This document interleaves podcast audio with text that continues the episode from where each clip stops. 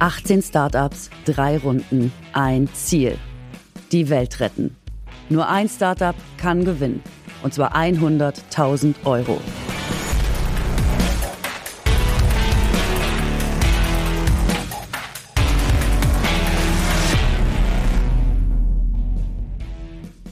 Heute der Recall. Drei Startups sind eine Runde weiter. Nur eins kommt ins Finale. Welche Idee ist die beste, um die Welt zu retten?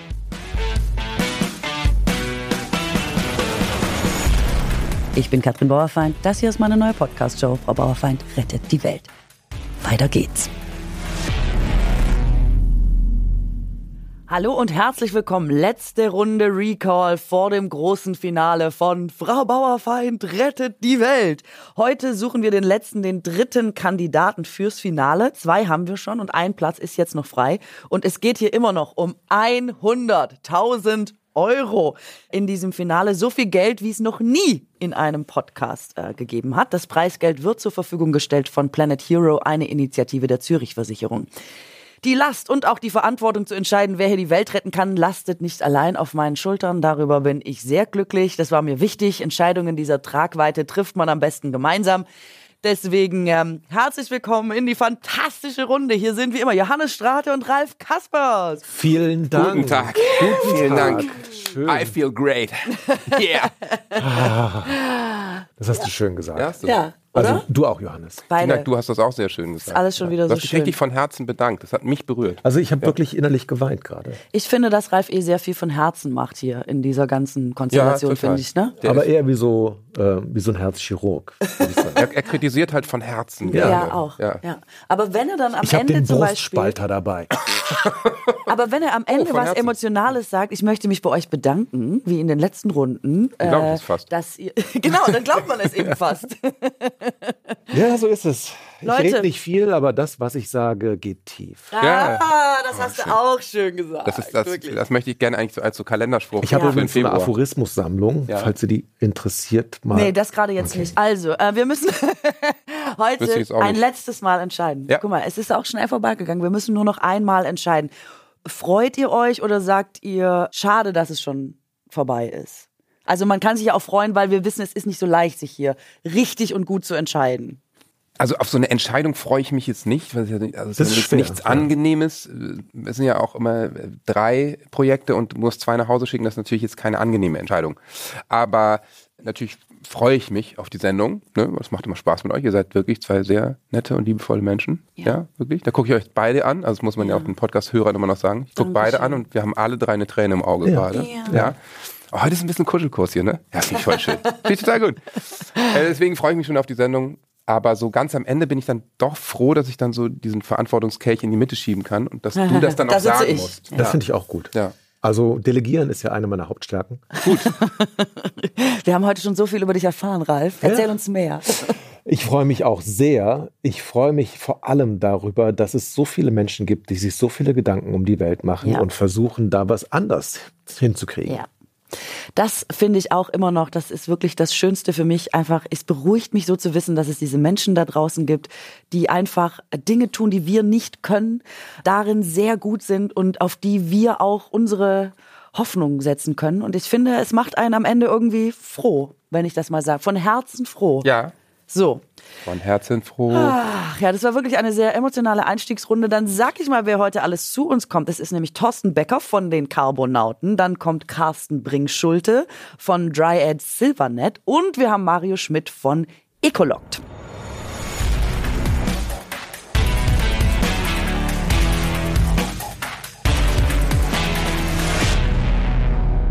So, dann starten wir mit Startup Nummer eins. Er hat den langen Weg von Gingen an der Brenz. Leute, ich muss es euch sagen, es ist schon wieder meine Heimat. Ja. es ist wirklich meine Heimat. Jetzt ist es sehr Kommen nah sehr dran. interessante Leute her. Ja. Äh, ja, danke. Also er hat diesen langen Weg auf sich genommen, um heute hier zu sein. Wir heißen herzlich willkommen Thorsten Becker von den Carbonauten. Schön, dass du da bist. Hallo. Hallo. Hallo Thorsten. Herzlichen Dank. Ja. Hello again. Dann muss man sagen, die Carbonauten, das ist eine relativ komplexe Geschichte erstmal, wobei ich daran erinnern möchte, dass Johannes in der ersten Runde behauptet hat, er hätte 75 Prozent verstanden. Scheiße, ja, habe ich, hab ich gesagt. Keine Krass. Panik. Wir frischen das für uns alle jetzt nochmal hier schnell auf, was in Runde 1 tatsächlich geschah. Das hören wir jetzt. Es geht um CO2, da denken wir mittlerweile alle, oh, CO2, das ist so unser Untergang, hau ab.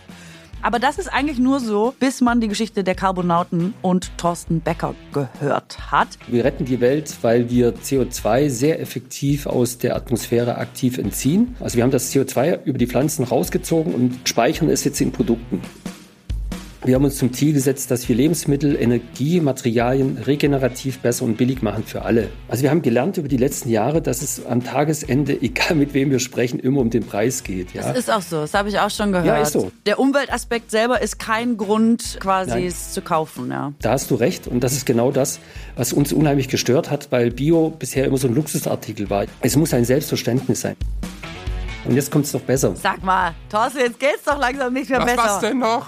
Ja. Ich habe noch ein paar. Wartet ab. Oh ich habe noch ein paar. Nee, ernsthaft. Die Öfen funktionieren ganz einfach. Du machst zu Hause ein Loch in deinen Garten, einen halben Meter tief, legst da deinen Grünschnitt von deiner Hecke rein, zündest den an, machst einen Deckel drauf und so nach zwei Stunden hast du Grillkohle. Auf deiner Visitenkarte steht Träumer, habe ich gehört. Genau. Der große Traum ist, dass wir Dutzende, also vielleicht 100 Anlagen mindestens in 2030 weltweit betreiben und sich das System letztendlich auch über vielleicht Franchise oder Lizenzierung selbst skaliert.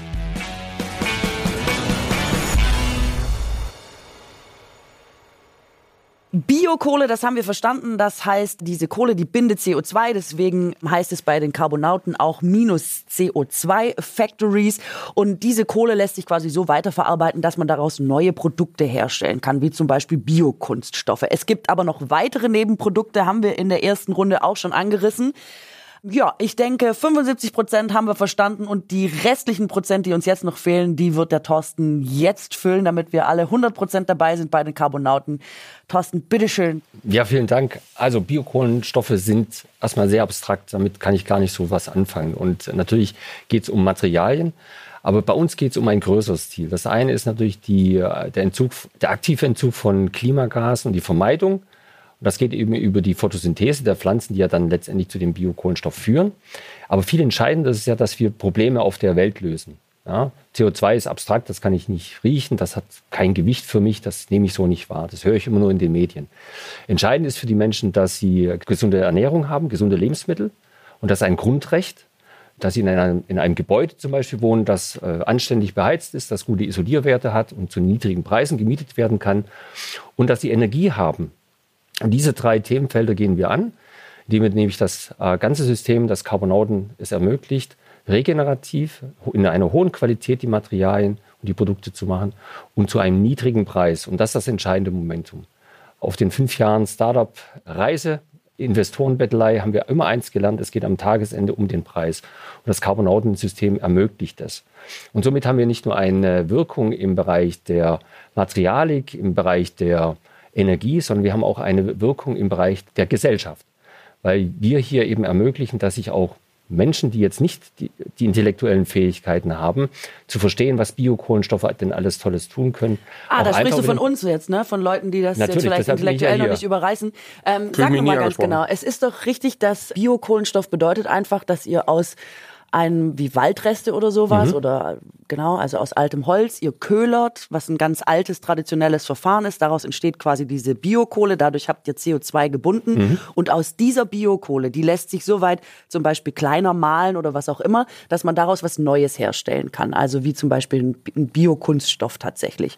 Das ist doch eigentlich im Wesentlichen die Hauptsäule dessen, was ihr macht. Und dann kommen eben diese unfassbar vielen Nebenprodukte dazu. Richtig? Haben wir das schon mal richtig verstanden? Das sind die 75 Prozent. Das sind die 75 Prozent. Also Hammer. es ist so, dass unser Verfahren erzeugt drei Produkte. Das ist tatsächlich die Biokohle, in der quasi das CO2 gebunden ist, also Kohlenstoff. Mhm. Das zweite Produkt sind hochwertige Öle. Das ist bei einem ist aber ein Nebenprodukt, das quasi Das ist da aber ganz anfällt. wichtig. Das ist ja, richtig. Das ist ein Nebenprodukt oder es ist eigentlich der Hidden Champion, weil wir im Prinzip durch die Erträge aus diesen Ölen zum Beispiel die Biokohlenstoffe so günstig machen können, dass ein Landwirt plötzlich nicht mehr über die Nachhaltigkeit des Ackers spricht, sondern über den Preis. Mhm. Das heißt, er bekommt über einen niedrigen Preis plötzlich eine regenerative Landwirtschaft, ob er es will oder nicht. Ja. Weil wir günstiger sind durch diese ich sage jetzt mal, gesamte Wertschöpfung. Ihr querfinanziert quasi. Wir können das querfinanzieren. Wir können die Kohle für 0 Euro rausgehen.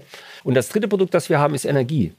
Als, nur, eben als, auch als Nebenprodukt. Genau, quasi. genau. Ne? Und das ja. ist natürlich interessant, weil wir zum Beispiel mit der Energie vor Ort an den dezentralen Anlagen dann zum Beispiel die Produkte herstellen. Das heißt also, wir müssen nicht irgendwie eine PV installieren oder Windkraft nutzen. Das soll ja in die Batterieelektrik reingehen, sondern wir können unsere eigene Energie nutzen.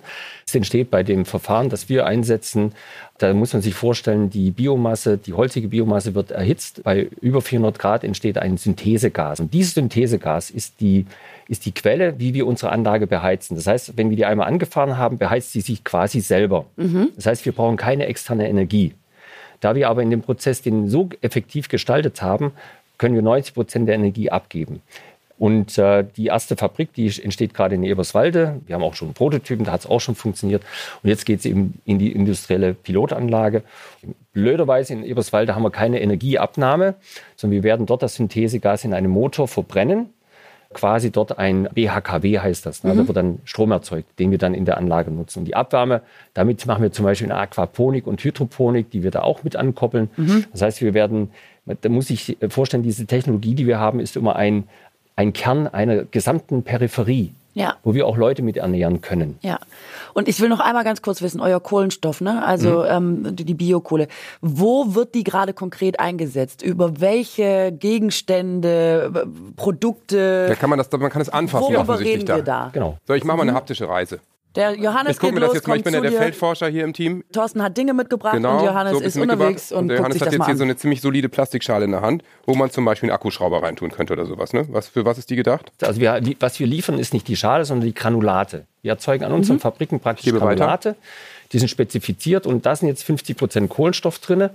Das ersetzt eben schon mal 50 Prozent des Polymers, des, des äh, Ich weiß, also Naturmaterials. das, was ne? sonst Und ich habe bessere, Plastik. Eigenschaften. Und Ja. diese Effekte, die der Kohlenstoff da drin hat, ist nicht nur ein Füllmaterial, sondern ein fantastisches Also du äh, könntest ein. Armaturenbrett daraus machen Wir oder sind was gerade auch mit, immer. ja, wir sind gerade mit ja. Automobil Zulieferern. gut, die, wollen, ne? die wollen das äh, haben, weil Super. wir natürlich auch nicht äh, teurer sind. Ich Ja. bediene mich hier mal, ne? Ja, das ist unser Öl. Das ist der Hidden. Das ist jetzt Ich weg. Johannes hat das quasi Ist schon es- heimlich in der Tasche. Das ist äh, Körperpflegeöl.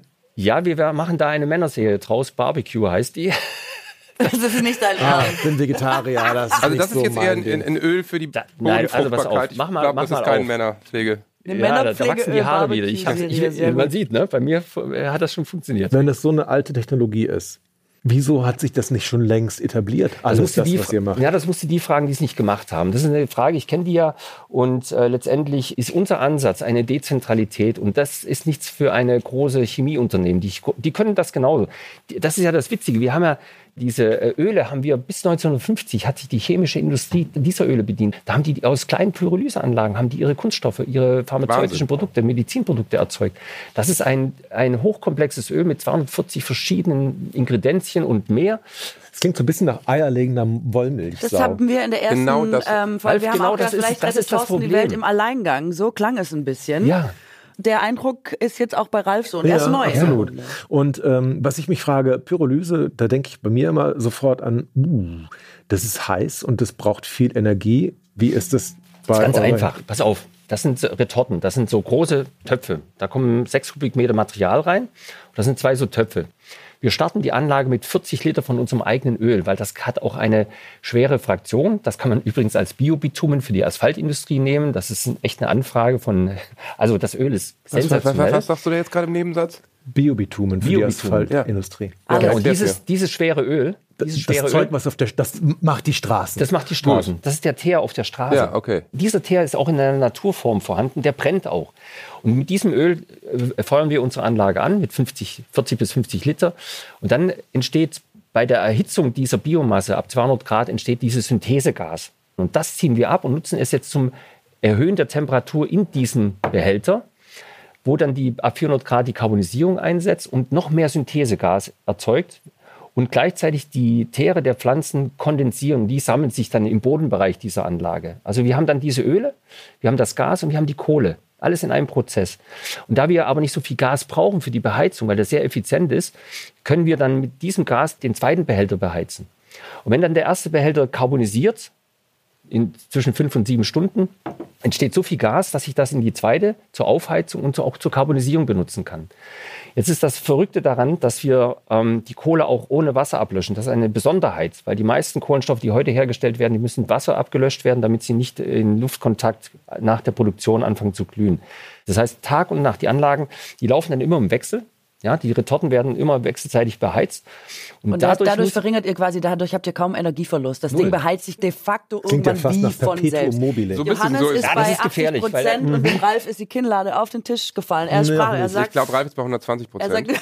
aber, also, aber Thorsten, ganz kurz. Ähm, aber es tut mir leid, es ist eben so komplex. Es ist komplex. Ja, ich kann es nicht. Aber, aber das ist das. Lass mich mal eine unkomplexe Frage deswegen stellen. Womit verdient ihr denn jetzt konkret am Ende wirklich Geld? Also du hast gerade gesagt, ihr baut da jetzt in Eberswalde die Firma und ihr habt das Öl, das habe ich verstanden, aber ist das jetzt alles quasi eine Idee Biobitumen und dann ginge noch das und das und da könnten wir auch noch was machen. Was ist denn jetzt konkret das, wo du wirklich verkaufst, wo du wirklich produzierst und wo du wirklich Kooperation oder was auch immer hast? Es ist die Liebe.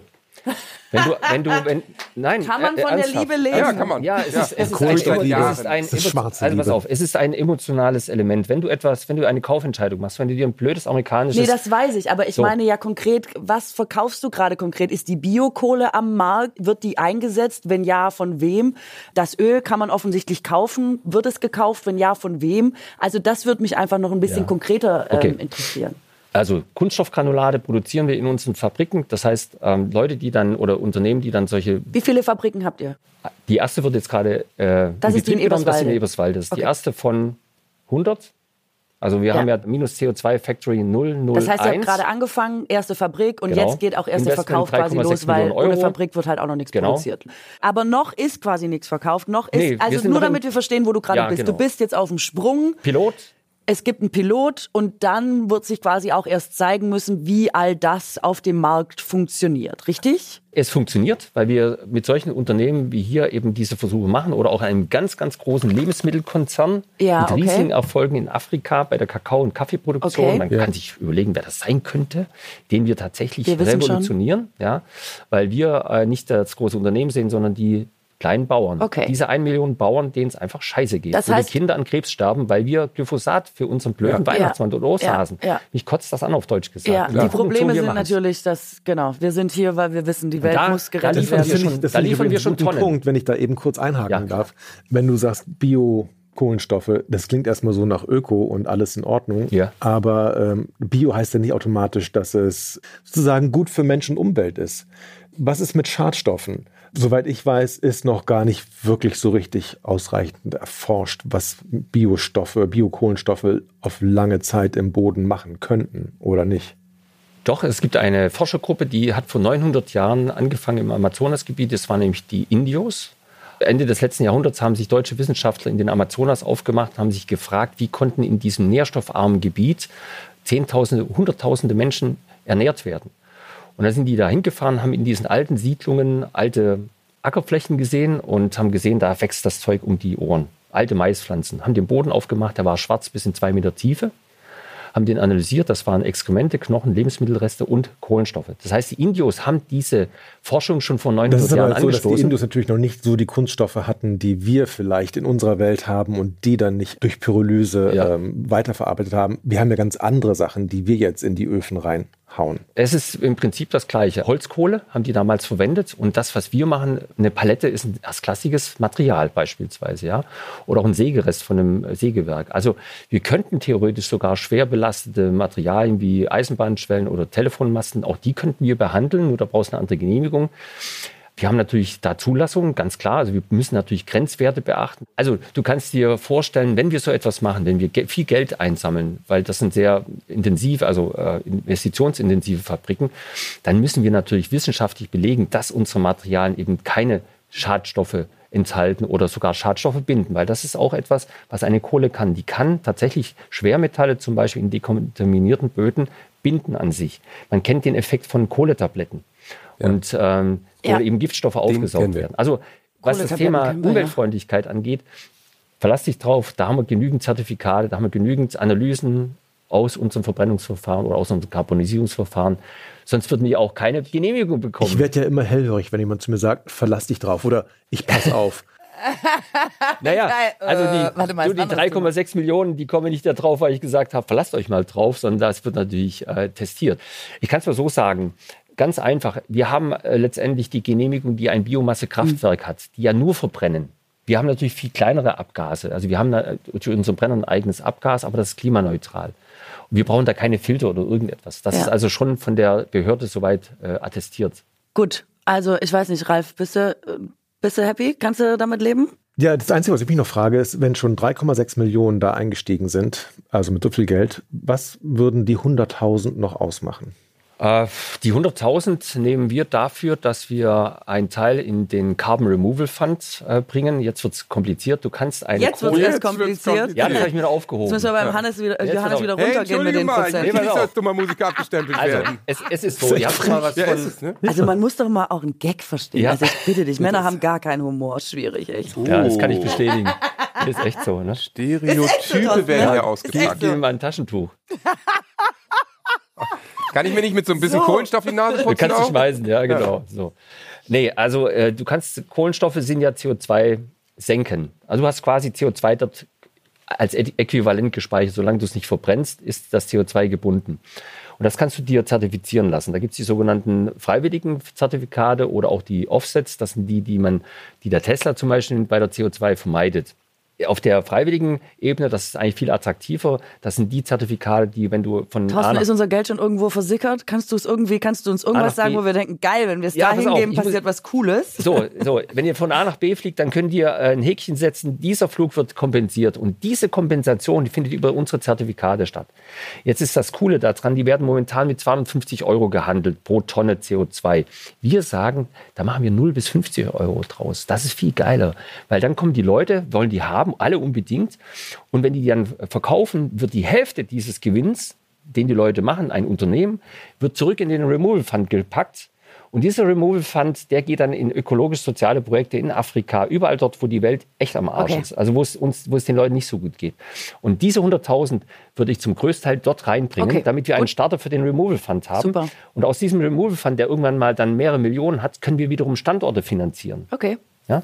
Alles klar. Also wir legen Ja. einen guten Grundstein für etwas sehr Gutes. So viel haben wir verstanden. Ich sage Dankeschön, Thorsten, dass du uns die Carbonauten hier nochmal äh, mit dem wirklich, also es ist einfach wahnsinnig viel, was ihr da abdeckt. Und wir haben jetzt die schwere Entscheidung zu überlegen, ob ähm, wir dich nochmal im Finale sehen oder nicht. Aber für heute sagen wir auf jeden Fall schon mal ganz, ganz herzlichen Dank. Vielen Dank, Vielen Thorsten. Dank. Schön, dass du da Danke. warst. Boah, das war, ich glaube, das war ein äh, Quill für das Gehirn der Jury. Weil das, unser Thema ist so komplex. Der Ralf war fix und fertig. Der hing da irgendwann mal hinten in den Seilen und hat irgendwas gesagt, das ist ja die eierlegende Wollmilch. Ich sag, nein, das ist ein Perpetuum mobile. Also entweder habe ich sie erschlagen und die haben keinen Bock mehr oder sie sagen, das ist großartig. Aber war, war richtig cool, also super locker und äh, Katrin ist natürlich, oh, alle waren lustig. Wir haben viel gelacht. Das ist immer eine ganz positive Geschichte. Ja, Wahnsinn. Ja, es ist echt, oh Gott. Aber der ist doch auch schon voll der gemachte Mann. Also Natürlich. das Business läuft und Habt ihr den Eindruck? ja, jetzt Ja. nachdem, er- was er so alles erzählt hat, ist im Grunde alles in trockenen Tüchern. Ja. Also war jetzt mein fast- Eindruck. Ja, Okay. Es Ja, ja, kann ja, natürlich ja. sein, dass auf der Welt es irgendwo Leute gibt, die das genauso Na geil klar, das hinkriegen, aber machen es ist natürlich trotzdem relativ super gut. viele tatsächlich auch. Also diese Idee, dass man quasi das CO2 bindet in einem anderen Produkt. Also da gibt's jetzt total viele Sachen, auf jeden Fall. Ja, ist halt die Frage, also für mich klang so, als wäre er jetzt parat und jetzt könnte es losgehen und da steht natürlich ein Riesenbusiness dahinter. Mhm. Aber wie immer, das hatten wir ja auch schon ein paar Mal, ob das jetzt diese Firma ist, die da das Rennen macht, Das das wissen wir natürlich nicht. Genau. Aber es ist halt wahnsinnig viel. Ich meine, es ist auf der einen Seite ein riesiger Vorteil, wenn du so viele Sachen abdecken kannst und denkst, da sind uns noch mal drei Brotkrümel runtergefallen, da machen wir jetzt auch noch mal was draus.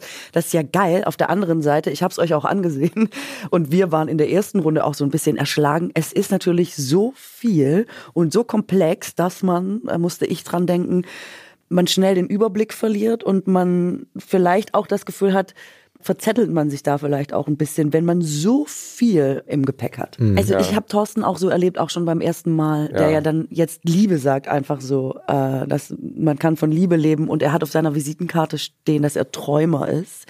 Und ich habe bei ihm immer das Gefühl, er ist selber so on fire, Ja, ja. wenn es um Weltrettung geht. Er hat so Bock, was zu machen, einen, einen Impact zu haben und da sich zu engagieren. Und ich glaube, er kann es wie selber nicht erwarten, zu sagen, Leute, folgendes, wir sind eh schon am Arsch, es ist fünf nach zwölf, das, das, So. das, Ja, das, genau. das, das machen wir Es alles. unterscheidet ihn auch ein bisschen von anderen Leuten, die sich hier mit Projekten vorstellen, die sagen, ich bin Unternehmer und ich habe da was Nachhaltiges und ich weiß, da ist eine Nische und da, da geht was. Ne? Deswegen setze ich als Unternehmerin da drauf. Ich glaube, er ist wirklich einfach, der ist an der Weltrettung interessiert. Ja. Und deswegen macht er das da und deswegen kann er sich nicht zurückhalten, genau was du Das sagst. glaube ich auch. Ich glaube, das ist, der, der geht da nicht strategisch vor, sondern tatsächlich emotional. Er macht den Eindruck ja, dass er total Ahnung hat und weiß, wie das Total, alles ja. läuft.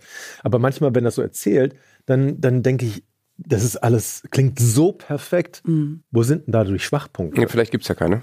Vielleicht gibt's keine. Oder Es ist das ja klingt perfekt, so? es ist aber auch sehr komplex. Also das muss man einfach auch sagen. Es ist dann auch so, dass wir es im Detail auf die Schnelle natürlich auch nicht auseinandernehmen können. So, das möchte ich mal sagen. Johannes, wie viel Prozent hast du jetzt? Ich glaube, ich bin bei 75 Prozent geblieben, wenn ich ehrlich ist. Ich bin ja offensichtlich so dumm, dass ich noch nicht mal weiß, was Biobitumen ist. Ich habe wirklich, habe ich heute zum ersten Mal gehört. Bitumen heißt der Stra Bitumen? Stra Straßenbelag. Bitumen ist praktisch so eine Art Teer. Ja. Wieso, wieso weiß ich das nicht? Ja, das haben wir uns auch gefragt. das haben sich alle gefragt, wirklich. auf der Das ganzen Welt wahrscheinlich. Weil du hast damit ja nichts zu tun. Das- Hey. Ich finde das völlig okay. Was Das hat ich damit meine. nichts zu tun. Ja. Der- So. Schäme dich nicht. Ja.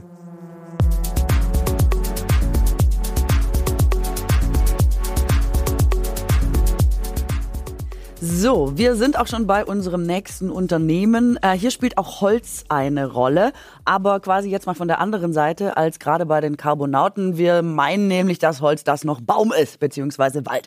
Ich höre auf, so kryptisch zu sein und sage einfach herzlich willkommen, Carsten Bringschulte von Dryad mit dem Silvernet. Hallo. Hallo. Hallo Carsten. Schön, dass du bei uns bist. Und bevor wir gleich reinstarten in Runde zwei, hören wir nochmal, was ihr uns in Runde eins erzählt habt. Mit Dryad haben wir das Ziel, Waldbrände zu bekämpfen.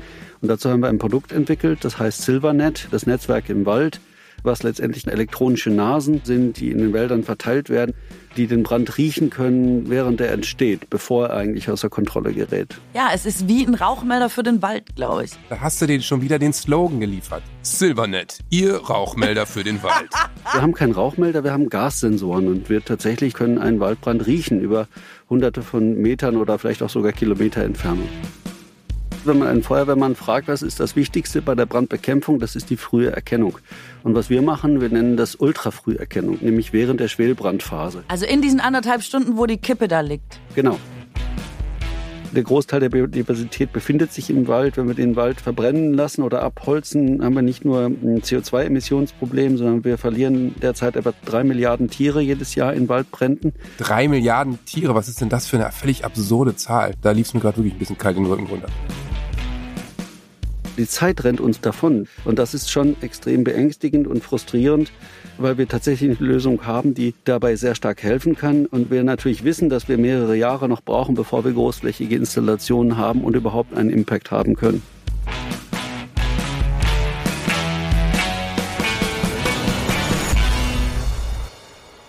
Ihr könnt Waldbrände in Zukunft verhindern mit eurem Brandmelder quasi für den Wald. Die melden quasi bevor es brennt, dass es brennen könnte. Ich will dich nicht unter Druck setzen, äh, dass du jetzt hier noch mehr in die Waagschale werfen musst, weil es ist ja schon sehr viel da, aber du hättest jetzt noch mal kurz Zeit, uns von den weiteren Benefits eures Unternehmens, eurer Idee, eures Startups zu überzeugen. Bitteschön.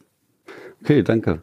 Naja, mit Silvernet beschützen wir den Wald vor einer unmittelbaren Gefahr, nämlich dem Waldbrand. Das ist klar. Aber eigentlich, was wir machen, ist eine digitale Netzwerkinfrastruktur im Wald zu installieren. Das ist die Grundlage für unsere elektronischen Nasen, die einen Waldbrand erkennen können. Mit diesem Netz kann man eigentlich noch viel mehr machen. Und das ist das, was wir in der Zukunft in den nächsten Jahren entwickeln wollen.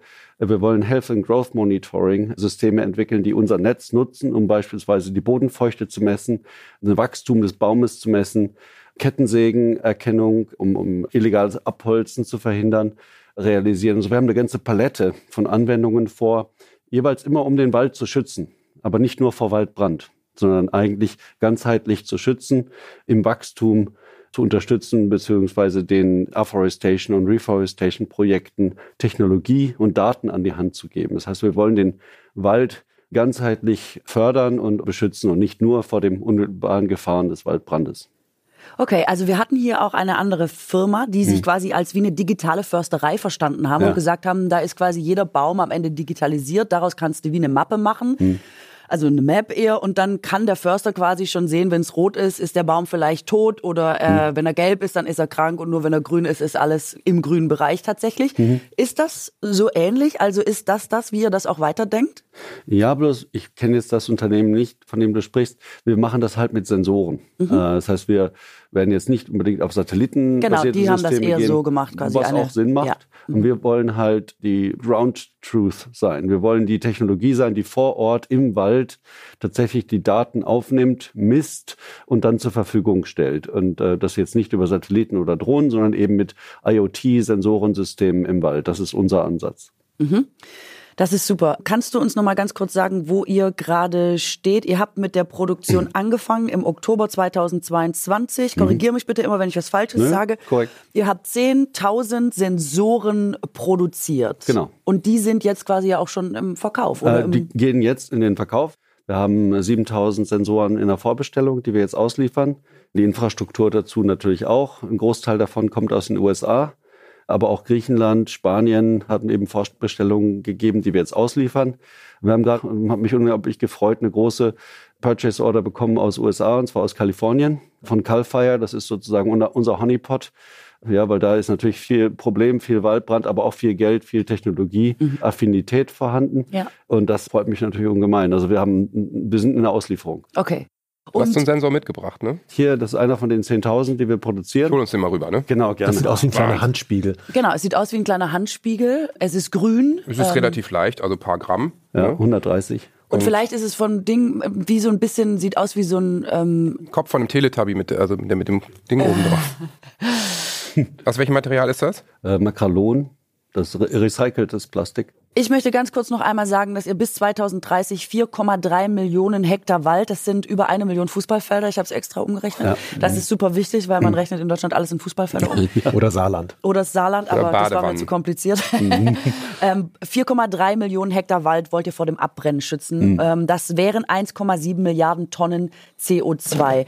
Die Ziele sind hoch gesteckt, das sagt ihr selber. Woran hängt denn, ob ihr das Ziel erreicht oder nicht? Am Vertrieb. Letztendlich für uns entscheidend wird sein, wie gut wir den Marktzugang organisieren. Und dafür sind Partnerunternehmen extrem wichtig. Wir haben mittlerweile 15 Wiederverkäufer, die unser Produkt und unsere Systeme in den Ländern anbieten. Also USA, Europa, Griechenland, Spanien etc. Und es ist natürlich sehr wichtig, äh, wie wir den Marktzugang gestalten, welche Vertriebspartner wir haben, wie gut der Marktzugang von denen ist. Und damit steht und fällt eigentlich unsere vertriebliche Zukunft und damit auch das Erreichen der 120 Millionen Sensoren, die wir bis 2030 installieren wollen. Ja, okay. So, Meine Ralf. Frage ist, erstens, wie lange halten diese Sensoren? Ja, 10 bis 15 Jahre, sagen wir. Wir haben ja keine Batterien im Sensor, sondern die Energie wird über Licht, Umgebungslicht gewonnen und in Kondensatoren gespeichert für die Nacht. Wir haben also keine Probleme mit Batterielebensdauer oder anderen Aspekten, solange die Elektronik funktioniert. Eigentlich länger als zehn Jahre, aber länger wollen wir eigentlich nicht. Und funktioniert das auch so im Regenwald? Also wenn du jetzt Regenzeit hast und du hast kein direktes Sonnenlicht Ja. und die Baumkronen sind so weit oben, dass die auch gar nicht da oben installiert werden können. Und aber der Regenwald natürlich sehr, sehr wichtig ist für den ganzen Planeten. Würde das da auch funktionieren? würde auch funktionieren. Also wir brauchen sehr, sehr wenig Energie in dem Sensor. Der ist bewusst auf Niedrigenergetik ausgelegt. Wir brauchen Umgebungslicht, also in völliger Dunkelheit funktioniert das nicht, aber es reicht das Licht, was den Sensor erreicht, unter der Baumkrone aus. Und eine Frage, die ich mir noch gestellt habe, ist, du hast gesagt, ihr werdet nicht nur erkennen können, ob es gerade anfängt zu brennen, sondern auch, wie trocken der Boden ist und viele andere Werte werden da analysiert und gemessen. Das eine ist ja ganz schön und gut, wenn ich weiß, oh, der Boden ist ja trocken, aber dann muss ja auch irgendwas passieren. Und das ist ja das, wo es eigentlich dann richtig um die Wurst geht, wenn du so willst, weil wenn es wenn es so ist, dass der Boden trocken ist und eigentlich der Wald bewässert werden müsste oder sonst irgendwas passieren müsste, ich aber kein Geld habe, den Wald zu bewässern, dann bringen mir die besten Sensoren nichts. Das ist schon richtig. Wir können natürlich nicht das Problem lösen. Wir können das Problem aber frühzeitig erkennen und damit auch die Möglichkeit geben, rechtzeitig noch einzugreifen und nicht erst, wenn es schon zu spät ist. Also wenn man beispielsweise vom Satelliten aus erkennt, dass die Baumkrone braun ist dann ist der Baum eigentlich schon tot. Wenn man allerdings vorher erkennt, dass nicht genug Wasser zur Verfügung steht, kann man eventuell noch eingreifen, bevor der Baum letztendlich abstirbt. Halte ich auch für einen der großen Vorteile an eurem ganzen System, auch beim Brand, dass ihr quasi, der Sensor riecht ja, hast du gesagt, Genau. nicht, wenn es schon brennt, also den Rauch, sondern wenn man eine Kippe zum Beispiel in den Wald schmeißt und es glimmt. Dieser Prozess, der anderthalb Stunden ungefähr braucht, bevor es tatsächlich zu einem Feuer kommt, das ist die entscheidende Zeitspanne, wo die Feuerwehr alarmiert werden kann, um zu gucken, was ist hier eigentlich los. Also Time is of the essence, sagt man im Feuerumfeld. Desto früher, desto besser. Dann hast du noch eine Chance, es zu löschen. Eine halbe Stunde später ist eventuell schon ein Fußballfeld in Brand und die Feuerwehr kann eigentlich nur noch bekämpfen, aber nicht mehr wirklich löschen. Wie viel Fläche deckt ein Sensor ab? Etwa einen Hektar. Also ungefähr ein Fußballfeld, wenn wir bei dem Begriff bleiben. Ja. Das ist, das ist enorm, oder? Also das würde man nicht denken, weil wir sitzen hier vor einem sehr kleinen Gerät, ungefähr vielleicht 10 auf 10 Zentimeter, wenn überhaupt. Und das kann ein Fußballfeld abdecken, das ist viel. Stell dir doch einfach vor, du stehst irgendwo im Wald und es riecht nach Waldbrand.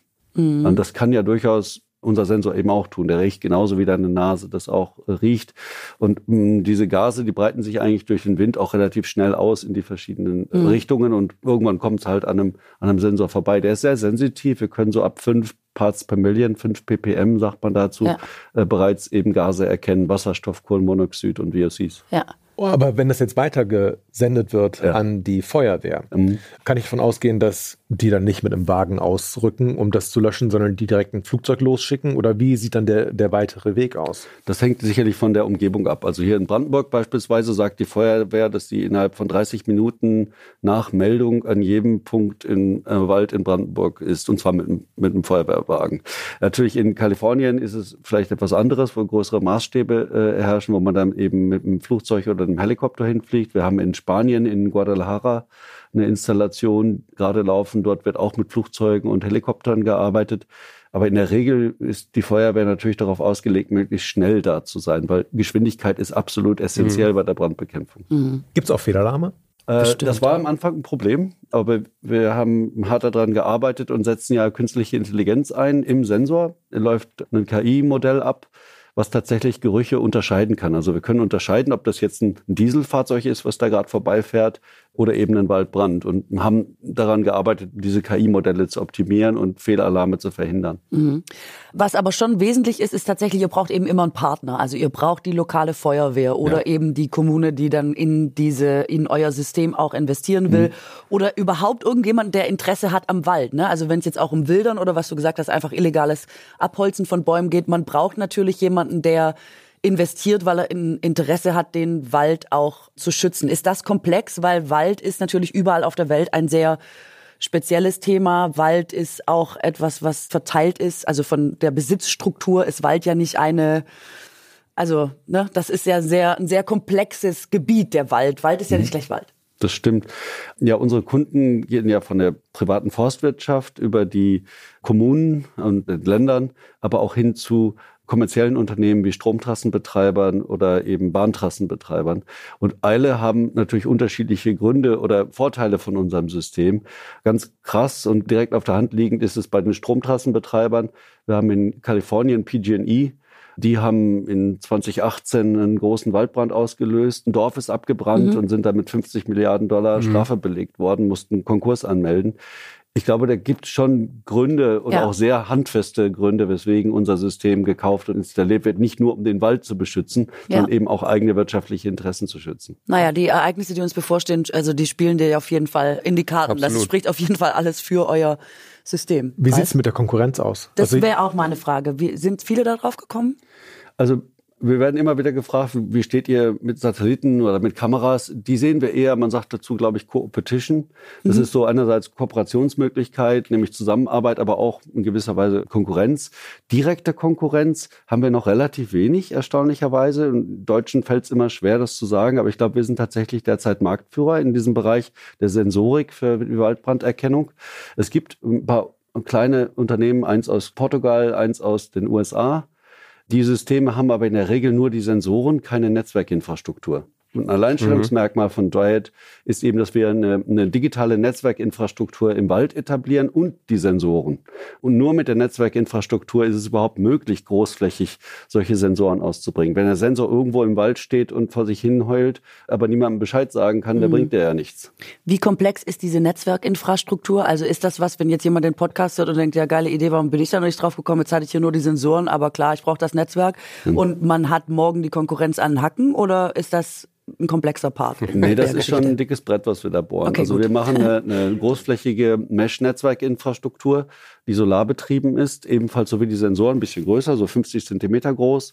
Und die werden alle drei, vier Kilometer im Wald an einen Baum gehängt und bietet halt die Datenautobahn sozusagen für die Sensoren sodass wir unabhängig sind von den Netzen der Mobilfunkbetreiber, die mhm. eben im Wald eben kein Netz aufbauen. Wir bauen das Netz. Wir sind die Telekom des Waldes. Und das ist schon, das ist schon äh, echt ein großer Aufwand. Die Sensoren sind schwer und gut äh, geworden, glaube ich. Aber die Infrastruktur ist der Enabler. Ohne die sind die Sensoren ja. nichts wert. Bist ja. du nicht auch bei der Telekom gewesen? Hast du da nicht gearbeitet? Nee, ich bin zum Glück nicht. also, wir sind Zulieferer gewesen ah, zu okay. den Telekommunikationsunternehmen. Äh, genau, hab, irgendwas habe ich doch davon gelesen. Das ist genau. natürlich ein Vorteil. Das ist natürlich gut, dass du es gleich kombiniert hast. Ich finde vielleicht noch einmal die Kosten, weil das hat uns beim letzten Mal so geplättet. Ja. Dass Johannes und ich wollten ja privat gleich ganz Brandenburg mit den Sensoren ausstatten, okay. haben gedacht, wir können uns das niemals leisten und waren dann ist ja auch vielleicht für dich interessant, Ralf, oder für unsere HörerInnen, es ist nicht so teuer, wie man denkt. Mhm. Äh, wenn wir jetzt zusammenlegen würden, könnten wir schon ziemlich viele Fußballfelder mit Sensoren ausstatten, richtig? Ja, 48 Euro kostet so ein Sensor.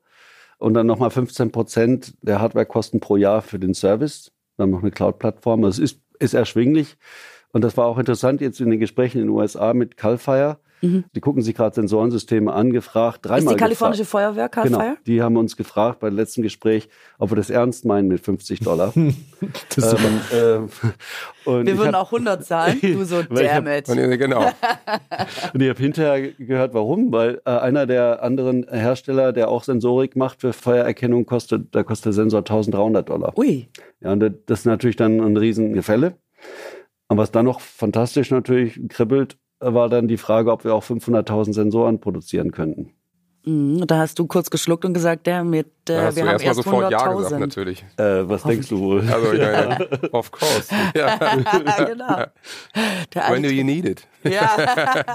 Muss man die besonders pflegen? Also ich weiß, dass Solar Zellen mhm. halt sehr empfindlich sind, was mhm. jetzt zum Beispiel Verschmutzung angeht. Genauso wie die Öffnungen für den Sensor. Ich meine, im Wald fliegt so viel rum. Mhm. Da sind so viele Tiere, die mal gucken, hm, kann ich da vielleicht meine Eier ablegen? Wie sorgt ihr dafür, dass die Dinge auch funktionieren über den langen Zeitraum von 10 bis 15 Jahren? Mhm.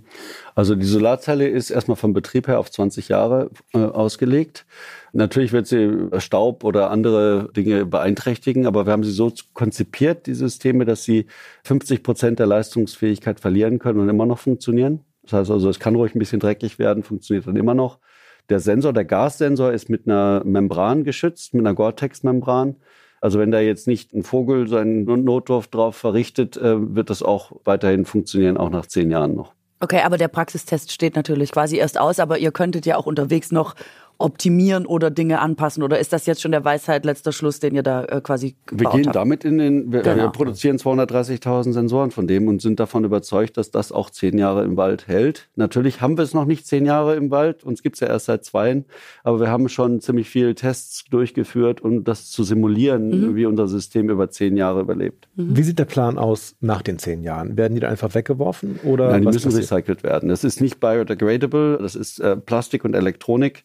Die die muss nach den zehn Jahren Betriebsdauer eben auch wieder rückgebaut werden und recycelt werden. Das heißt, ihr habt das aber so konstruiert, dass man das gut auseinandernehmen kann oder sind da Sachen verklebt? Also es ist verklebt, es ist nicht repairable in dem Sinne.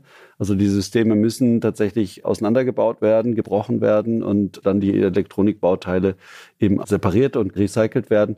Wie aber auch ein Mobilfunktelefon. Ich meine, dein Telefon ist ja auch nicht mehr geschraubt, sondern geklebt mittlerweile. Was ja ein großes Problem ist. Und wenn man was Neues entwickelt, dann haben wir auch das Problem. Äh, wir haben aber auch das Problem, dass wir 15 Jahre unter extrem harschen Bedingungen überleben müssen und deswegen eine Verschraubung nicht unbedingt wirklich in Frage kam, mhm. ehrlich gesagt. Ja. Also wir müssen recyceln, äh, ist ganz klar. Das haben wir aber auch eingeplant im Geschäftsplan. Das ist ein Problem, was wir lösen müssen und auch werden. Aber es gibt keine Alternative wirklich dazu. Es ist ja auch ein bisschen Eile geboten, natürlich jetzt bei dem Thema, ne? Ja. Muss losgehen. Die Waldbrände, die haben ja exponentiell Ja. wahnsinnig zugenommen, ne? Und das Ja. hattest du, glaube ich, in Folge 1 ja gesagt.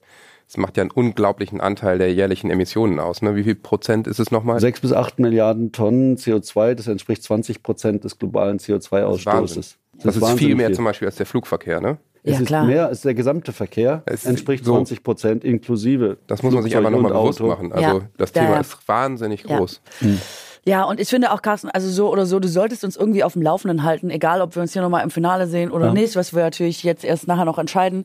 Aber ich finde, du solltest uns auf jeden Fall darüber auf dem Laufenden halten, wie viele Waldbrände zum Beispiel auch verhindert werden konnten, Mhm. weil das wird keine Nachricht sein, die wir in der Tagesschau sehen. Aber uns hier, glaube ich, interessiert es äh, brennend, Das um ist mal echt bei gemein dem. Vokabular Ne? zu Es Ja, wird ja. bleiben. niemals berichtet, welcher Waldbrand verhindert worden ist. Nee, das ist keine, bringt nicht die dramatischen Bilder, nicht? Klickt nicht. Ich finde es immer noch eine Wahnsinnsidee. Ich finde es einfach super. Wahnsinn. Ich will nicht zu viel vorwegnehmen, aber ich finde es super und kann nur sagen, danke, dass du nochmal bei uns warst und das nochmal äh, berichtet hast. Das ist wirklich sehr interessant, sehr spannendes Thema. Vielen Vielen, Dank. vielen Dank. Ja, danke. Ja, danke euch. Oh, ich fand es freundlich und angenehm gut. Hat mir echt Spaß gemacht. Also war nicht wirklich nervös. Sollte ich, normalerweise bin ich immer total nervös, aber das war, war eigentlich ein sehr freundliches Gespräch und ein gutes Gespräch, gute Fragen. Hat mir Spaß gemacht, wirklich. Ich war nicht so nervös. Zumindest habe ich den Eindruck, ich war es nicht. Ja, vor allem, also wie in Runde eins, mit ihm sind wir immer in der Zeit. Also man ist bei ihm auch beim letzten Mal nach zehn Minuten an dem Punkt, dass man denkt, ich habe es verstanden, die Ja. Idee ist klar, auf jede Nachfrage gibt's eine super solide Antwort, haben wir bedacht, wenn da irgendwas ist im Wald, 50 Prozent ist immer noch genauso leistungsfähig. Die haben eine Gore-Tex, also das mit Ja, ja, Gore-Tex ja, zu ja. schützen, das ist einfach alles so, dass man denkt, okay, krass, also wir können da nichts mehr, wir Das heißt, die da Sensoren nichts können mehr. auch Sport machen. Alles. Die Eben, können alles. Atmungsaktiv ist das und so. Also wir kommen da nicht mehr rein mit irgendwas, was die nicht selber schon bedacht haben. Die sind da Experten, sie sind nicht umsonst Weltmarktführer sicherlich. Und ich halte das Waldbrände für ein so massives Thema der Zukunft. Ich, es, ist, es ist wahnsinnig wichtig. Ja. Das muss man ja sagen, da sind wir ja in der ersten äh, Runde schon drüber gestolpert, wie viel der jährlichen Emissionen das ausmacht. Das war mir so nicht bewusst. Ich wusste, dass Waldbrände ein Riesenproblem sind, Ja. aber dass sie zum Beispiel mit Abstand mehr als der ganze Verkehrssektor sind, alle Autos, alle Flugzeuge, alle Schiffe auf der ganzen Welt, finde ich schon Ja, absurd. Wahnsinn. Und bei einem Waldbrand hast du ja im Grunde, du hast dir die doppelte Arschkarte. Nicht Ja. nur das Verbrennen viel CO2 freisetzt, Genau. auch der Wald ist dann am Arsch. Ja So, klar, heißt, der das nimmt auch einfach- kein neues CO2 mehr auf. Ich Es weiß, ist quasi das wie ein verlorenes Sechs-Punkte-Spiel in der Bundesliga gegen Abstieg. Ja, so, so, so ähnlich, kann man es Johannes, beschreiben. Ne? so ähnlich ist Ja. es ja. Du hast total recht, ja. Ja, aber ich finde es, es ist so simpel Das- wie genial. Es ist so simpel wie genial Ja, und das haben wir auch schon gesagt. Idee. Die einfachsten Ideen sind eben oft auch die, die genial sind, gar nicht in der Umsetzung oder in der Technik. die da Umsetzung mega kompliziert, aber Genau, Gedanke aber- natürlich super. Genau, das Ja, ist super. klar. Das Einzige ist, und das hat die Diskussion hatten wir auch schon ein paar Mal. Jedes Mal. Äh, jedes Mal. Ist das jetzt gerade so? Klar, es ist jetzt am Anfang, aber da gibt's schon eine Bestellung von 500.000. Klar, das ist auch jetzt nur Tropfen auf den heißen aus. Stein.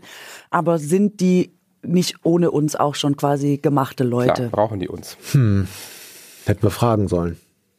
Das stimmt, hätten Ah, wir vielleicht nochmal fragen sollen. Das ist das Einzige. Ansonsten finde ich auch, Ja. ist das eins meiner, und ich habe es ja jetzt auch schon offen gesagt, aber ähm, das ist eins meiner Lieblingsprojekte, weil das, das ist Absolut. Wahnsinn. Und das hätte dem- einen wahnsinnigen Impact, wenn das klappt. Genau, und natürlich zu dem Punkt eben mit den 100.000 Euro ist es, kann man ihn bestrafen, weil Nein.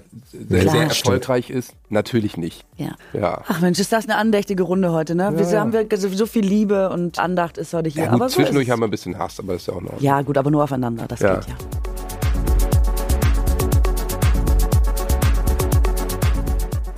Wir sind bei unserem letzten Startup des Recalls angekommen. Es war ein sehr spannendes Projekt in einem sehr wichtigen Bereich, nämlich der sehr CO2-intensiven Baubranche.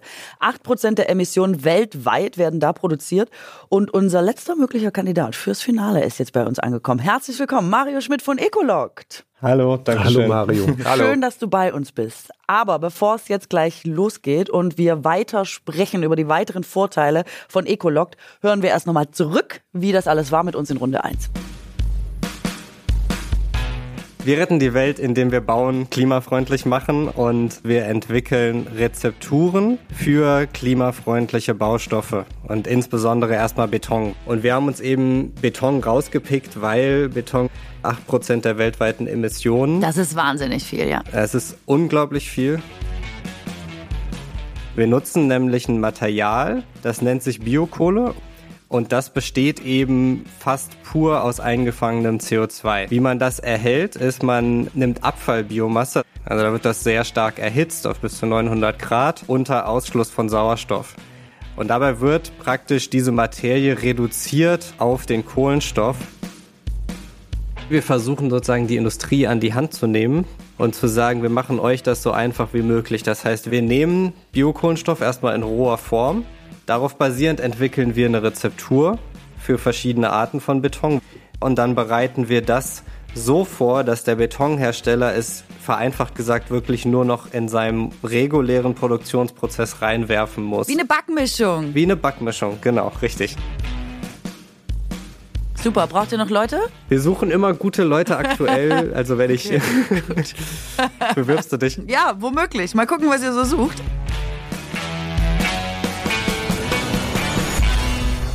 Wir hatten heute schon mal eine ganz ähnliche Idee gehört, nämlich von Thorsten von den Carbonauten. Denn was eure Firmen verbindet, ist das Ursprungsprodukt, nämlich Biokohle. Ecologt hat sich sozusagen, oder beziehungsweise wie ich immer sage, eine Backmischung für Beton ausgedacht, so dass sich die Anwendungsbereiche da auf jeden Fall schon mal unterscheiden. Aber äh, Mario, sag uns lieber selber, was spricht denn noch alles für euch und Ecologt? Mhm, sehr gerne. Ja, wir sind praktisch einen Schritt weiter in der Wertschöpfungskette unten sozusagen als die Carbonauten. Ich habe mich eben auch länger mit Thorsten ja. unterhalten, wir kennen uns. Was wir machen, wir fokussieren uns ja ganz stark auf die Forschung, um das überhaupt erst zu ermöglichen, dass ich aus jeglicher Biomasse, die ich so auf der Welt finde, sinnvolle Baumaterialien machen kann und andererseits auf den Ökosystemaufbau. Und zum Ökosystemaufbau gehört dann natürlich auch dazu, Unternehmen wie die Carbonauten mit den Bauunternehmen zusammenzubringen und wir stellen praktisch die Materialforschung in der Mitte sicher. Das heißt, da gibt's natürlich jetzt an verschiedenen Stellen in diesem System Pro-Benefits, also einerseits bei den Biokohleproduzenten selbst, dann natürlich bei den Produkten selbst, die wir herstellen, also sprich ich kann das Gebäude energieeffizienter machen durch bessere Wärmedämmung. Ich kann praktisch das Gebäude dazu bringen, dass es über seinen Lebenszyklus Schadstoffe filtert, indem ich ähm, unsere Rezepturen nutze. Und das macht natürlich Städte auch wieder lebenswerter. Wenn wir jetzt aber mal weggehen von dieser Produktebene und sozusagen auf die Ökosystemebene, dann ist das, was mich eigentlich daran so begeistert, dass man das wirklich auf der ganzen Welt ausrollen kann und auf der ganzen Welt jegliche Biomasse, ob das Klärschlamm ist, ob das invasive Buscharten in Namibia sind oder eben ob das Abfälle aus der Lebensmittelindustrie sind, mit dezidierten Rezepturen dazu zu bringen, dass man das in den Beton einbringen kann. Und das kann ja lokale Industrie extrem fördern. Und da ist sozusagen unser Traum wirklich, dass man das irgendwann auch im globalen Süden ausrollen kann, wo eben 80 Prozent der weltweiten zukünftigen Bauaktivität stattfinden wird und dann entsprechend dort natürlich Industrie, lokale Industrie massiv mitentwickeln kann und beispielsweise kleinen Bauern dann Zusatzverdienst ermöglichen, indem sie ihre Abfallbiomasse nutzen können und dort eben nachhaltigen Bau ermöglichen. Also das ist praktisch so dieser Ökosystemgedanke. Und was spricht noch für uns? Wir werden immer sehr für Diversität gelobt. Das ist gar nicht so, dass wir das praktisch massiv pushen, sondern es passiert einfach, weil wir, glaube ich, einfach als Unternehmen sehr modern ausgerichtet sind, einfach auf eine Diversität von Backgrounds, von Meinungen, von Hintergründen sozusagen setzen. Und so kommt das eben zustande, dass wir jetzt beispielsweise im Führungsteam wirklich auch 50-50 Frauen und Männer sind. Wir haben, glaube ich, in einem Team von zehn Leuten neun Nationalitäten und das ist irgendwie schon ganz cool auch, weil man kriegt natürlich sehr viele sinnvolle Eindrücke mit. Mhm, total. Dankeschön, Mario. Kann ich gleich eine Nachfrage stellen? Und zwar, ja. du hast gesagt, so ein Haus oder beziehungsweise mit dem Beton, den ihr da verbaut, mhm. kann so ein, ein Haus Schadstoffe filtern über den kompletten Lebenszyklus. Was bedeutet das genau? Also Kohlenstoff agiert praktisch als Schadstofffilter, indem es bestimmte Schadstoffe aufnimmt und sozusagen unschädlich macht, mal einfach ausgedrückt. Wenn wir es in Häuser einbringen, das ist dann praktisch nur die äußerste Schicht des Hauses, die dann aber über den Lebenszyklus praktisch Schadstoffe aus der Luft filtern kann. Mhm. Also nehmen wir jetzt mal Feinstaub beispielsweise. Das heißt die äußere Hülle vom Haus Genau. ist dann ein Material, was dann auch quasi nicht gestrichen wird, weil die Farbe das ja sonst ein, oder gibt es dann auch eine bestimmte Farbe, die durchlässig ist, oder wie, wie stelle ich mir das vor? Ja, du hast ja ganz verschiedene, also es gibt ja auch einfach Sichtbeton, wo du Ja, praktisch klar. nichts draußen dran machst. Wenn du jetzt natürlich draußen irgendwie so eine, es gibt ja so Plastikhüllen sozusagen oder in Anführungsstrichen Plastik, dann ist das natürlich schwieriger. Das haben Ja. wir jetzt auch nicht, noch nicht getestet, was da welchen Einfluss hat. Aber sofern ein Material, wo unser Material eingebracht ist, im besten Fall Beton, außen dran ist, ob das jetzt Sichtbeton oder praktisch so Putz ist, weil mit Gips geht's auch, dann hast du diese Filterung. Ist es eigentlich so eine Schadstofffilterung auch im Innenraum möglich? Weil man hört ja immer mehr von Schadstoffen, die in Häusern sind, schlecht belüftet. Tausend Geräte geben sie ab. Oder so. seid ihr auch dran, dass es an der Innenseite des Hauses irgendwie möglich ist? Also sind wir jetzt noch nicht dran, aber spricht natürlich nichts dagegen. Also wir müssen natürlich als kleines Startup so ein bisschen nach und nach die verschiedenen Themen angehen, weil eine neue Betonmischung zu testen dauert lange. Aber grundsätzlich, da wir wissen, dass diese Schadstofffilterung stattfindet, spricht da erstmal nichts dagegen. Und erstmal ist es so, dass auch ihr arbeitet quasi eben auch mit dem Kohlenstoff und ihr seid hauptsächlich im Betonbereich, weil das, was ihr macht, ist am Ende ein Teil des Betons quasi. Und damit lässt sich eben quasi neu bauen oder bauen neu denken, nämlich sehr viel emissionsärmer. Das ist erstmal grundsätzlich, was Das ihr ist macht, die- ne? Und das womit ihr ja. und womit ihr angetreten seid. Das ist vielleicht nochmal ganz wichtig. Und ich erinnere mich, glaube ich, auch richtig aus Runde eins. Du hast uns gesagt, das ist schon mal getestet worden, weil die Frage beim Hausbau natürlich auch immer ist, wie stabil Mhm. ist das, wie belastbar ist das, wie, also so ein Haus steht ja unter Umständen auch mal 100 Jahre bestenfalls. Ihr habt das alles schon quasi durchsimuliert und das ist quasi einfach leichterer Beton, was ja beim Bauen auch sehr äh, Mhm. positiv ist und genauso strapazierfähig nach jetzigen Erkenntnisstand, nach jetzigen Tests, richtig? Richtig, genau. Wobei ich sagen muss, so eine pauschale Aussage kann ich dann eigentlich gar nicht treffen, weil es im Endeffekt immer von der jeweiligen Anwendung abhängt. Aber wir sind eben in der Lage, auf Basis der verschiedenen, ganz verschiedenen Biokohlen, die es gibt, und auf Basis weiterer Additive die Mischungen so zu gestalten, dass praktisch, egal ob ich jetzt einen Fundamentbeton habe oder eine Gehwegplatte, die Strapazierfähigkeit sozusagen genauso bleibt wie sie sein sollte. Und auch zum Beispiel die Widerstandsfähigkeit über die Zeit, also jetzt gegen Resistenz gegenüber Wasser, das eindringt und dann friert, das ist ein großes Thema immer. All diese, nennen wir es mal, Haupt-Performance-Parameter wurden teilweise schon in der Literatur auch einfach überprüft, sodass wir davon ausgegangen sind. Und äh, die wichtigsten haben wir natürlich auch schon selber getestet und arbeiten jetzt in den nächsten Jahren eben daran, dass wir einen ganz großen Datenschatz aufbauen, wo wir wirklich dann perfekt verstehen. Also man muss sich das so vorstellen, eigentlich wie so eine Regressionsformel, wo ich auf der linken Seite habe ich alle möglichen chemischen und physischen Parameter meiner Inhaltsstoffe und ich weiß dann genau, welche Faktoren beeinflussen wie auf der rechten Seite der Gleichung die Performance-Parameter. Eine Frage noch zum Beton und Stabilität, das ist natürlich super interessant, aber es ist nach wie vor Beton, oder?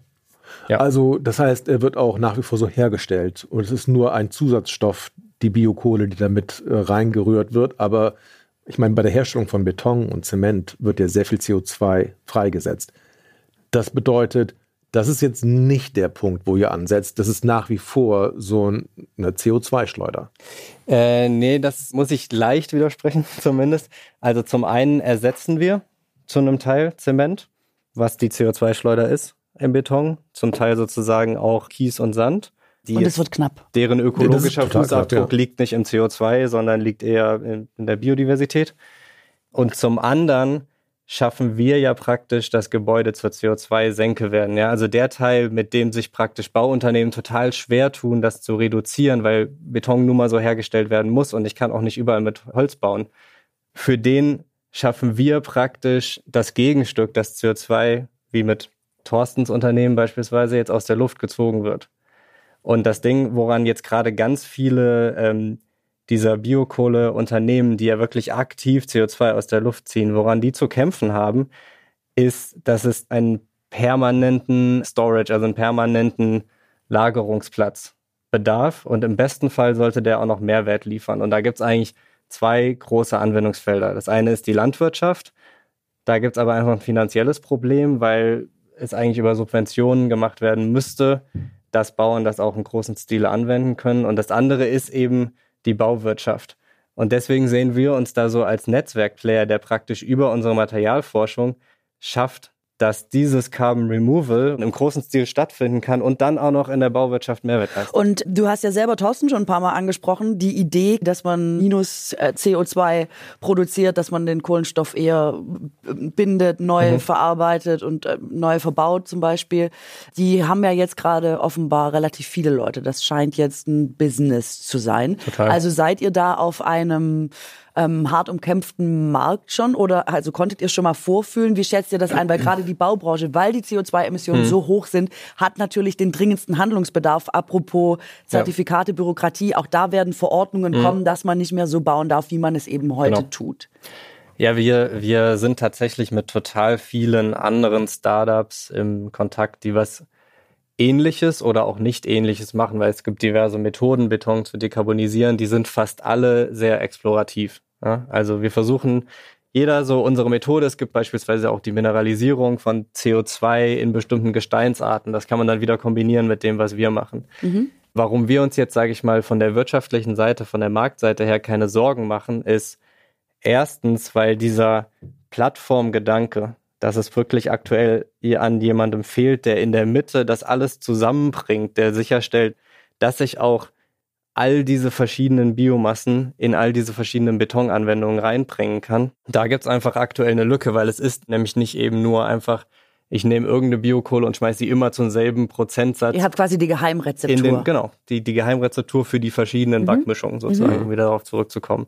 Weil, wie ich anfangs sagte, also wir wollen da wirklich ein Ökosystem schaffen und diejenigen sein, die aus dieser, naja, relativ nischigen Industrie, die immer sehr lokal konzentriert ist, wirklich was schaffen, was halt im Gigatonnenbereich im Endeffekt CO2 aus der Luft nehmen kann und was, nicht jeder so ein bisschen sein eigenes Süppchen kocht. Ah, okay. Ihr seid wie die perfekte Blutgruppe, wie null negativ. Fitz-it-all.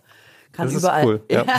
Guck mal, ich liefere dir die ganze gut, Zeit. gut, gut. Nutzt Ja, ja. das alles, nutzt das alles. Die Backmischung, genau. Ja. Ja, ähm, das ist super. Das heißt, bis 2024, wenn ihr quasi wirklich dann in den Markt geht, bräuchtet ihr jetzt nochmal 100.000 Euro und da ähm, wären wir vielleicht gute Geldgeber vorerst. Also als kleines Startup, die vor einem Jahr angefangen haben, sind für uns 100.000 Euro viel Geld. Ja. Äh, wir wissen auch schon, wir würden das in eine bestimmte Anlage stecken für unser neues Labor. Das ist in Bernau. Sind wir gerade am Bestücken. Und sozusagen, je mehr wir dort bestimmte Parameter eben testen können, Mhm. desto schneller sind wir am Markt, desto zielgerichteter können wir bestimmte Anwendungen Können wir noch bedienen. über Beteiligungen reden? Klar. Umso schneller ihr am Markt seid, umso schneller verdient ihr viel Geld wahrscheinlich. Einspruch, euer Ehren.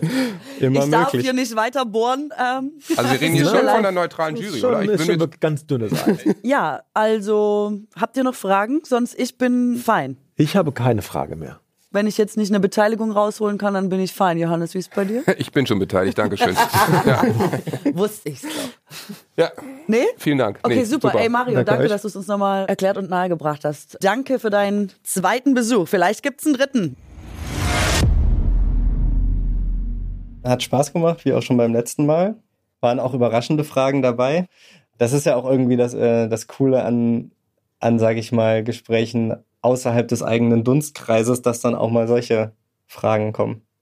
Genau, und ansonsten, ähm, ich habe absolut keine Ahnung, wie es jetzt ausgeht, aber so oder so hat Spaß gemacht und freut mich immer, mit denen zu quatschen.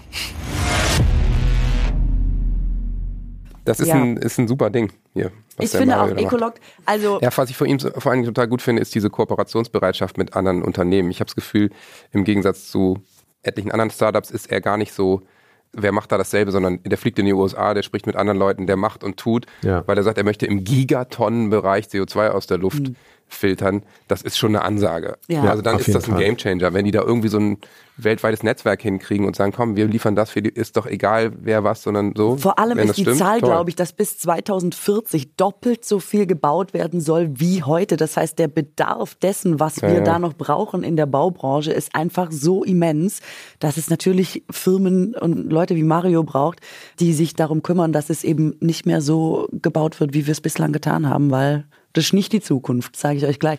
Halte ich für, haben ihres Potenzial, glaube ich auch. Es ist allerdings, wo du sagst, es ist nicht die Zukunft, das ist ein wichtiger Punkt. Wir werden nicht auf immer und ewig mit Beton, Zement bauen können, Ja, ja. weil uns einfach die, die Ressourcen fehlen. Also Sand wird knapp und Kies und sowas. Das ist einfach alles Zeug, wo sich wahrscheinlich auch viele drum kümmern, okay, wie können wir denn sonst noch Häuser bauen? Welche Materialien gibt es sonst noch?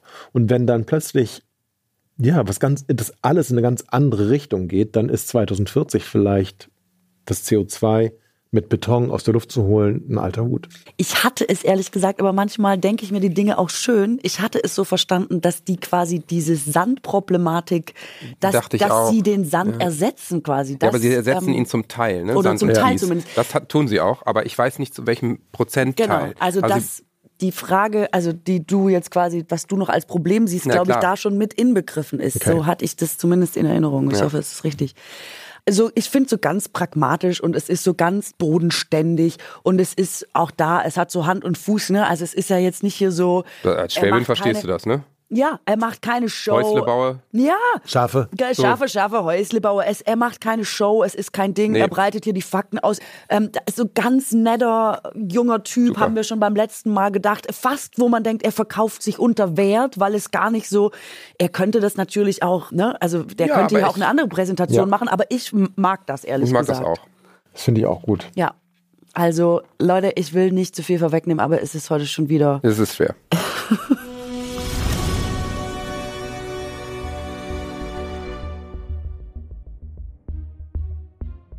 Johannes, Ja.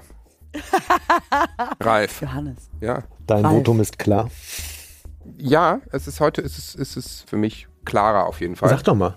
Ich, ich bin bei Silvernet, muss ich sagen. Ja, ich kann das, kann das so sagen. Ich finde diese Idee mit den Sensoren wahnsinnig gut. Ich finde das spektakulär, was der macht. Und äh, wenn die Califier schon 500.000 Stück davon bestellen, wie können die falsch liegen?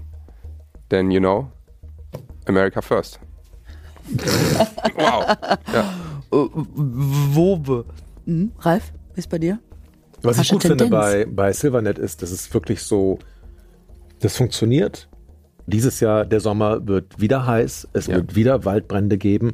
Wenn wir das irgendwie verhindern können und die in Kalifornien, die, ich meine, gut, ich weiß nicht, wie lange das braucht, bis es so aufgebaut ist. Die müssen ja auch verteilt werden, die 500.000 Sensoren. Aber das ist halt sowas, sowas ganz Nahes eigentlich. Ja. Wohingegen jetzt Bausektor umzukrempeln, das ist wie, das ist ein super Projekt, auch eine super Idee, aber ich glaube, das ist echt was Langfristiges. Und was dazu kommt, alle drei sind vom Gefühl her schon auf einem guten Weg und stehen schon ganz gut da. So dass ich auch mir gut vorstellen könnte, Silvernet zu unterstützen und da, ja, gucken, dass nächstes Jahr oder übernächstes Jahr es keine Waldbrände mehr gibt. Jetzt ist ja das Problem, dass Katrin ja seit eben gerade eine Beteiligung an Ecologt hat. Deswegen frage ich mich, wie sie sich entscheiden. Hm, interessant. Also ich finde, Silvernet ist, also habe ich immer gedacht, ist ein Finalkandidat, als Ja. wir zum ersten Mal mit Carsten gesprochen haben, weil die Dringlichkeit so groß ist, weil die Idee wieder mal einfach und genial ist, weil die jetzt quasi in den Startlöchern sind und morgen helfen können, dass die Welt wirklich besser wird. Und dafür sind wir hier. Diese Idee suchen wir und ich finde, dass die da super reinpassen und äh, wir damit keine falsche Entscheidung treffen. Ich fand aber interessant, dass ihr jetzt zum Beispiel die Carbonauten, wo wir uns ja auch einig waren, dass die diesen Gesamtansatz haben und ja eigentlich was Geiles machen, nämlich das CO2, das wir in der Atmosphäre haben, dann nicht mehr in der Atmosphäre haben, was uns ja auch echt den Arsch retten könnte, wenn es jemand mal im großen Maßstab angeht, dass ihr beide jetzt nicht, die eigentlich nicht mehr auf dem Schirm habt. Warum? Weil uns der Waldbrand und die Dringlichkeit Ja, aber erstmal weißt du näher was? ist? Weil Silvernet gefühlt einen Schritt davor ist. Die Carbonauten Mhm. ziehen das CO2 aus der Atmosphäre und Silvernet verhindert, dass es überhaupt erst Ja, du dahin meinst, wenn kommt. wir Silvernet nehmen, ersparen wir dem Thorsten auch sehr viel Arbeit mit den Carbonauten, weil dann einfach auch weniger CO2 naja, also in der wenn Luft man, ist. das stimmt natürlich, aber ist, alles drei wird nötig, nötig sein. Aber Silvernet ist einfach dieser Waldbrandbereich, habe ja eben auch jetzt zum dritten Mal gehört, ist von den Emissionen einfach so unendlich groß, dass da, glaube ich, dringend was passieren muss. Für mich ist es nicht nur eine Frage der Emissionen, weil da sind alle drei auf Das glaube ich auch, die gleicher Ebene. Baubranche ist, glaube ich, in, also ein riesiges Feld. Das ist keine Frage. Da gehen alle drei einen guten Weg und helfen mit, den kompletten CO2-Ausstoß zu verringern. Aber Waldbrände gefährden Menschen und Tiere. Und Tiere, ja. Und zwar ganz konkret. Ja. Und da sterben Leute. Und wenn man das verhindern kann, ähm, und Tiere. Wenn man das verhindern kann, einfach dadurch, dass man die, die Brände schneller erkennt und dadurch große Waldbrände verhindern kann, finde ich das ein, ein gutes Ding. Leute, ich war bei der Jugendfeuerwehr. Ich habe mein ganzes, meine ganze Jugend bei der Jugendfeuerwehr Stimmt, ja. verbracht. Mir ist das Thema sowieso nahe, weil ich, weil es wirklich die Auswirkungen von Bränden nicht nur Also, ne, ihr wisst, man muss ja nicht mal nur den Fernseher anmachen und in den Medien sehen, was da überall alles so wegbrennt. Das ist einfach mit das Schlimmste, was passieren kann. Wasser Ja. und Feuer ist einfach, das ist scheiße. Das sind mit die schlimmsten Katastrophen, wie du schon gesagt hast. Also ich bin total froh, wenn ihr das mitgeht, weil mein Herz schlägt ehrlich gesagt auch für Silvan. Let's go. Ja, gut. Go! Die Entscheidung. Schön, dass ihr wieder da seid. Schön, dass dass ihr zurückgekommen seid. Ja. Schön, dass ihr noch da seid. Ja, Keiner schön, dass wir noch da sind, dass alle noch da sind. Nicht Meine weggelaufen. Ja, jetzt kommt der zum einen erfreuliche Part und zum anderen der unerfreulichste Part für uns, weil wir müssen uns leider entscheiden. Wir können nur noch ein Startup mit ins Finale nehmen, dann sind wir da voll besetzt und ja, man kann eigentlich immer nur sagen, wir machen uns die Entscheidung nicht leicht, weil ihr seid alle tolle Firmen, tolle Startups, tolle Projekte, tolle Ideen, um die Welt zu retten. Das tut ihr auch alle, ihr macht alle die Welt ein Stück besser. Deswegen ist es auch so gemein, dass wir äh, uns von zwei verabschieden müssen. Wir haben lange diskutiert. Äh, wollt ihr auch noch was sagen eigentlich? Oder Nee. soll ich gleich? ähm, nee, sag erst mal. Nee, ich hätte jetzt schon verkündet. Also falls du Ja. davor noch was Achso, sagen nee, möchtest, nee, dann. nö, dann, äh, nö, Find's auch. verkünde. Ich finde das gut, wenn du. Du hast Zug zum Tor. Mach. Ja, okay, alles klar. Gut, ich gebe den Ball nicht mehr ab. Ich ziehe gleich durch. Wir haben uns für unseren dritten Finalisten entschieden und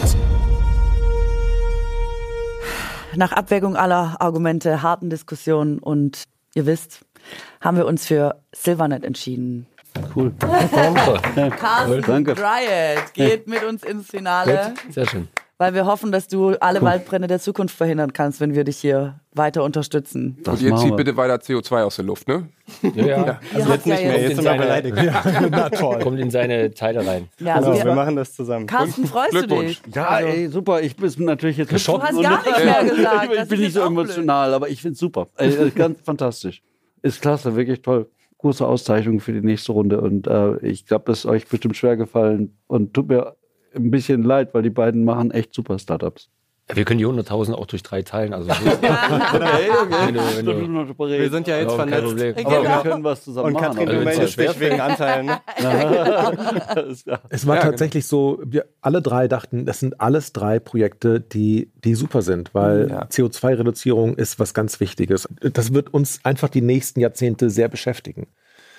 Und dann kam im Grunde nur ein Aspekt dazu, zumindest für mich, der, der die Waagschale in Richtung Silvernet bewegt hat. Das war, dass da ganz klar jedes Jahr Menschen sterben, wenn Wälder brennen. Und wenn man das verhindern kann, ist es einfach für mich ein, ein Punkt, wo ich sagen würde, ja, okay, wenn ich mich einfach wirklich nicht entscheiden kann, welches Projekt ich super am besten finde, dann ist das ein Aspekt, der da ganz greifbar ist. Und ich hoffe, dass das funktioniert. Und ich habe gedacht, ihr macht ja jetzt eh schon eine Kooperation. Johannes hat das ja alles schon eingefädelt. Ihr seid ja quasi eh schon eine, eine, neue Firma, eine, ne? die wiederum Ja, große Pläne durch. hat. Ne? Ja. Und ich habe gedacht, wenn wir quasi verhindern, dass sehr viel CO2 ausgestoßen wird durch Waldbrände, habt ihr nicht so viel CO2 wieder aus der Luft zu holen. Also wir haben quasi auch für euch gedacht, dass wir euch einen Arbeit. Schritt schon, dass ihr weniger Arbeit habt, haben wir euch einen Step schon abgenommen. Aber na klar, also wir sind hier der festen Überzeugung, dass wir von euch allen natürlich nochmal hören werden, weil dafür sind die Ideen auch einfach zu gut. Wir haben hier nur einfach die Not, dass wir nur einmal 100.000 Euro haben und uns deswegen entscheiden müssen. So. Jetzt sag du auch noch was, Johannes, was Schönes bitte. Was wir haben Schönes? besinnlich angefangen, wir wollen auch. Äh, Das war ein toller enden. Tag und es hat mich mal wieder bestätigt, dass wir hier auf dem richtigen Weg sind, wenn wir drei so großartige Projekte wie euch hier haben. Deswegen vielen Dank nochmal und viel Erfolg weiter auf eurem Weg, in unserem allem Interesse. Ja. ja, das stimmt. Und wir sehen bitte. uns sicher bald wieder. Rettet uns und rettet die Welt. Wir gehen mit Silvernet und Dryad eins weiter ins Finale. Nächste Woche ist es schon soweit. Unsere besten Startups, die letzten drei, treten das letzte Mal gegeneinander an. Es wartet natürlich Ruhm und Ehre und der Titel des Weltretters und die 100.000 Euro Gewinn. An dieser Stelle nochmal ganz herzlichen Dank an unsere Kandidatinnen. Alle Ideen, wir können uns immer nur wiederholen, sind inspirierend. Sie machen uns auf jeden Fall sehr froh und geben uns Hoffnung. Und wir glauben daran, dass man die Welt mit all unseren Startups zu einem besseren Ort machen kann. Und äh, ja, dann kann ich nur sagen, bis nächste Woche. Tschüssle. Tschüss. Ciao.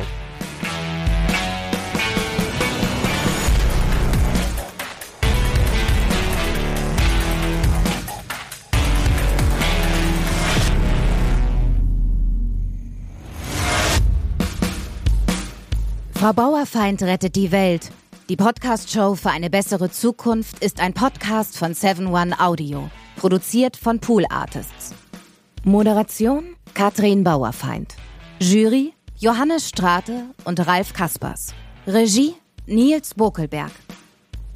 Executive Producer 7-One Audio. Karin Kessler. Projektleitung 7-One Audio. Moritz Müller. Executive Producers Pool Artists. Maria Bokelberg und Frieda Morische. Projektleitung Pool Artists. Felix Böhme und Paula Georgi. Redaktion Lisa Hertwig. Postproduktion Milica Tekeljeva. Sprecherin Anne Dürr. Musik Joscha Grunewald.